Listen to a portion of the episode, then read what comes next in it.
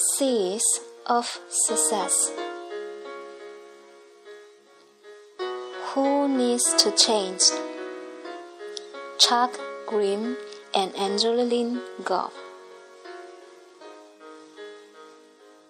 For as many years as I can remember, my partner and I have had a great relationship. But we always had one main argument.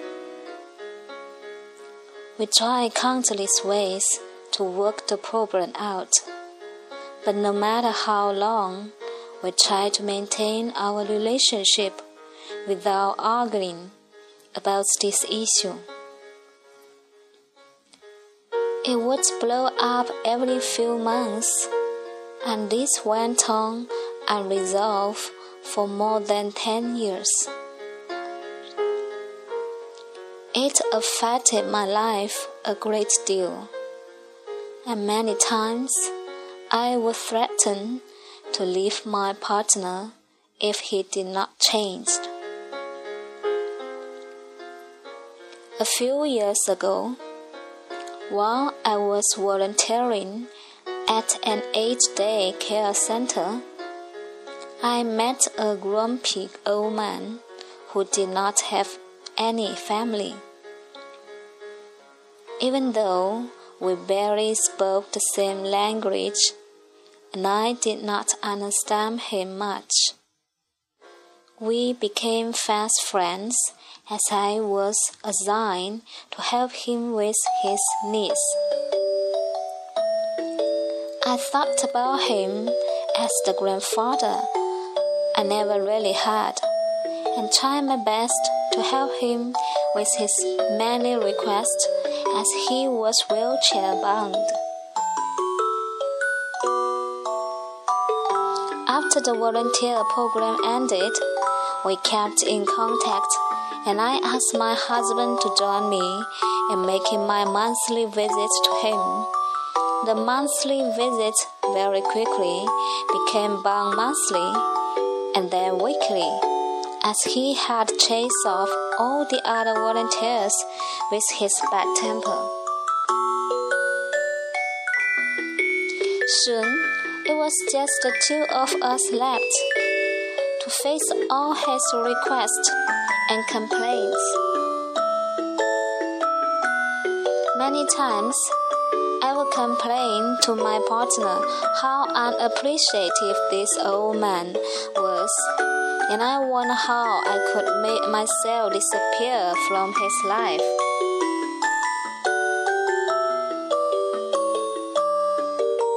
Then we chanced upon a talk by Geshe Michael Roach, who taught us how to plant seeds to improve a relationship. He said, We cannot change our partner. Instead, we ourselves have to change and plant the seeds to see our partner as perfect. To me, the idea seemed a little absurd. My partner was the irritating one, and I had to change.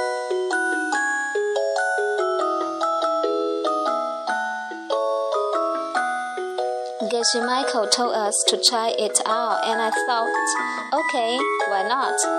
Since I had tried almost everything to change my husband. So, there were two things I had to do. One, continue to spend time and give love to the lonely old person so that I could plant the seed to receive love. The second, with Geshe Michael's dog and the parent story, I was to relook at where the complaints and the unappreciated behavior from the old man was really coming from. Slowly, I began to realize that I was complaining about my partner to my friends and family and was also not appreciative of all the wonderful things he had done for me. This discovery led me to try to complain less and be more appreciative towards my partner, and before I knew it, by spending time with the old man, showing him care and concern, my relationship with my partner improved miraculously. Nowadays, we no longer have big arguments, and big blow ups are almost non existent. The relationship is sweet, and there is mutual respect for each other.